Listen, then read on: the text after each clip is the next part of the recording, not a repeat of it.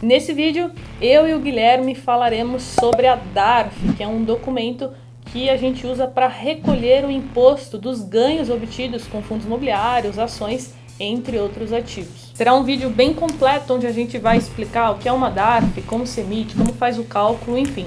E se você quiser uma solução simples e rápida, o Guilherme também vai falar sobre a planilha que faz todo esse cálculo de forma automática. Então, é, fica com a gente até o final do vídeo porque o Guilherme disponibilizou um cupom exclusivo para galera dos jovens. Então, sem mais delongas, aproveita para se inscrever no canal e roda a vinheta.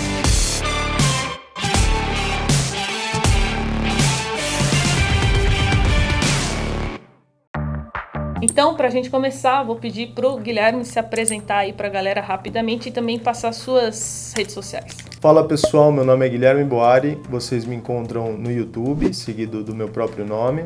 Lá eu falo sobre planilhas, investimentos e finanças. E lá eu ajudo vocês a encontrar o caminho na independência financeira. Boa, então vamos começar rapidamente explicando para o pessoal o que é uma DARF, porque talvez é, tenha pessoas aí que não saibam. Basicamente, uma DARF é um documento de arrecadação da Receita Federal no qual você tem o código e uma data da competência. No caso dos investidores em renda variável, o código que a gente utiliza é o 6015, que é para ganhos sobre operações em bolsa de valores. Então é muito importante que você saiba como apurar os resultados para ter a base de cálculo e saber o valor adequado a ser gerado a DARF. E é importante que você saiba fazer isso rotineiramente, porque o investidor ele é obrigado a recolher os impostos mensalmente, Sim. até mesmo para não acarretar nem multa e juros. Uhum. E é alta, né? Porque vai acumulando. Com vira certeza. uma bola de neve. É, você vai precisar informar esses valores apurados no final do ano, no ano seguinte, né? Na sua declaração de imposto de renda. Então é importante que essas DARFs já tenham sido calculadas e pagas porque senão no momento do imposto de renda você vai acumular um monte de juros e multas desnecessários. Beleza. E agora vamos falar um pouquinho é, quando que eu preciso pagar DARF, porque tem várias situações envolvidas. Sim, basicamente você sempre precisa pagar DARF quando a sua base de cálculo for tributável. Então, o que, que eu quero dizer com base de cálculo tributável? Primeiro ponto que você tem que avaliar é tirar as ações que são isentas. Então existe um conjunto de pequenas empresas na bolsa que são isentas. Uhum. Você precisa tirar essas ações. Essas são isentas. Então Isso é uma não exceção, entram... né? Um grupo bem É um bem grupo pequeno. pequeno. mas é importante que você comece por aí. Uhum. Tira as ações que são isentas. Depois disso, você vai pegar todas as suas ações operadas e você vai verificar se você contempla ou não o limite de isenção. Então, se você vendeu até 20 mil reais em ações, você está isento.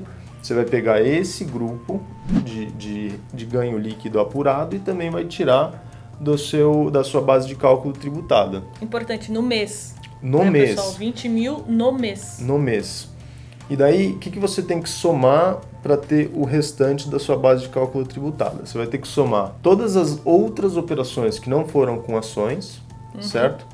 E você vai ter que separar entre as operações swing trade e operações day trade. Importante que não pode é, misturar as operações. Não, né? não. Não pode, às vezes o pessoal acha que pode compensar Exato. ali. Existem três pontos importantes de separação. São as ações em swing ações, operações em swing trade, uhum. as operações em day trade e as operações em fundo de investimento imobiliário. Cada uma dessas tem uma apuração específica. Sim. E que, inclusive, se você tem prejuízos apurados no mês, você pode passar esses prejuízos para os próximos meses. Cada um de acordo com esse, com um desse, uma dessas três modalidades. Uhum. E agora vamos falar um pouquinho sobre como fazer o cálculo. Né? A gente vai mostrar aqui de uma forma manual e depois com a planilha Traders Plan. Sim, exato. Bom, para fazer o cálculo, basicamente o que você precisa? Você precisa encontrar a sua base de cálculo tributada, tributável, né? Então, para a, as ações em swing trade, para as operações em swing trade, você vai pegar sua base de cálculo e multiplicar por 15%. Day trade, você vai pegar sua base de cálculo e multiplicar por 20%. 20%.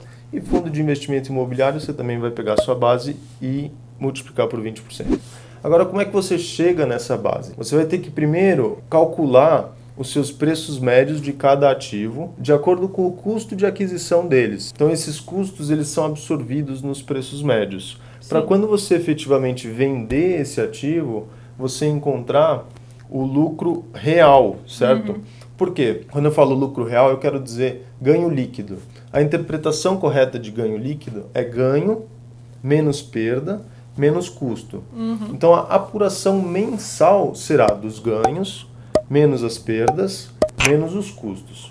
Então, essa fórmula vai te trazer a sua base de cálculo. E você tem que fazer individualmente por ativo, de acordo com a data que foi vendida. Então, você vai apurar ao longo do mês todas essas operações, chegar na base de cálculo. Dessa base de cálculo, você ainda pode fazer mais uma coisa. Você ainda pode abater dos prejuízos que você teve. Uhum em períodos anteriores. E depois disso você chega numa base de cálculo final, né? Que seria a base de cálculo que você vai multiplicar efetivamente pela alíquota do imposto. Boa. E tem mais um detalhe, Carol. Todas as operações de venda ou de day trade, quando você tem lucro, tem um, um, um valor pequeno de imposto que é retido na fonte. Então, depois que você multiplica a base de cálculo pela alíquota, você ainda pode descontar esse imposto que foi retido ao longo das suas operações. E daí você chega no valor a pagar da DARF. Pagar menos imposto, né? Porque tem pessoas que não descontam esse esse imposto retido na fonte e acaba pagando mais no final. É, é na, na, realidade o imposto é o mesmo. A única coisa é que, como você já pagou antecipado, você estaria pagando ele de novo. Exato. Aí, por não colocar esse cálculo na conta, a pessoa acaba pagando mais, Exatamente. mais imposto. Exatamente. O que, que acontece? As DARFs elas têm um limite mínimo para serem geradas de 10 reais. Então, se você apura algum resultado abaixo de 10 reais, esse é um imposto devido. Uhum. E você só vai efetivamente pagar ele numa próxima DARF no momento que você ultrapasse esses 10 reais. Basicamente, se você nunca ultrapassar esse valor, você nunca vai ter que pagar essa DARF. Muito bom. É, bom, Guilherme explicou como que faz o cálculo, né? Não esqueçam de colocar os custos, né? Descontar os custos para que você não pague mais imposto do que você é, realmente precisa de fato. E agora o Guilherme vai mostrar um pouquinho como fazer esse cálculo é, na planilha. A planilha faz isso de forma automática, usando as notas de corretagem, né? Então agora vai aparecer aí na tela para vocês a planilha. Beleza, vamos mostrar para eles então. Bom, Carol, aqui está a planilha. Vamos começar fazendo algumas operações, né? Clicando em operações, eu vou colocar a data do dia 1 do 3. E aqui eu vou lançar a compra de uma ação. Escolhe uma ação, Carol. Banco do Brasil. Legal. BBAS 3. Quantas? 4 mil ações. 4 mil ações. Ao preço de? 25 reais. 25 reais.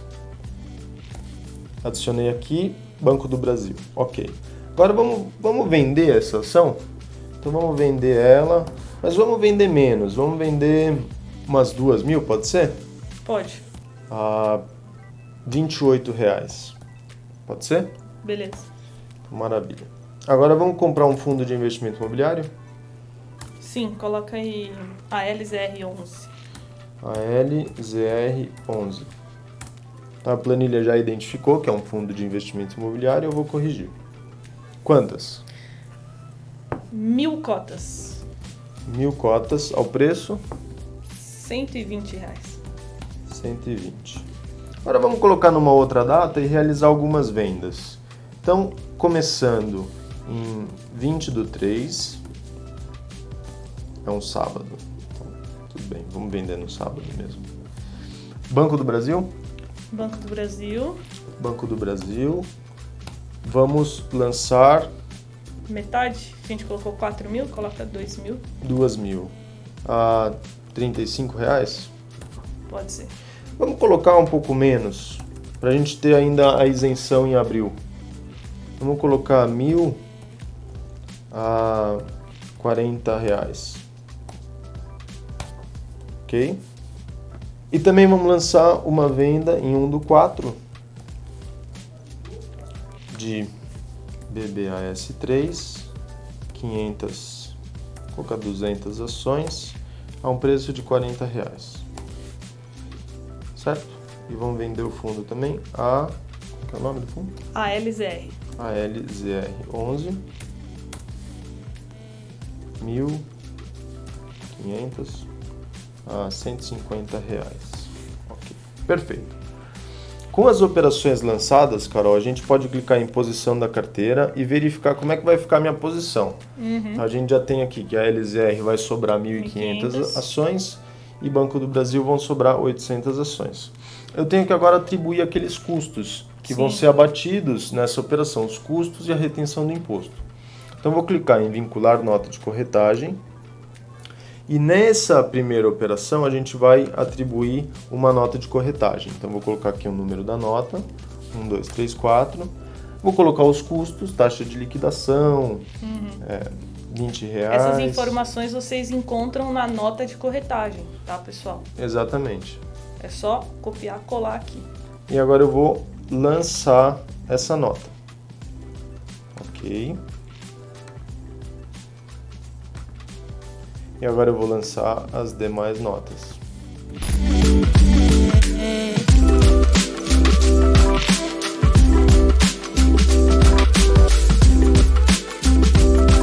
Então, pessoal, só para agilizar o vídeo, eu terminei de vincular as notas, eu fiz o processamento, então eu coloquei alguns custos e lancei aqui aquelas três operações.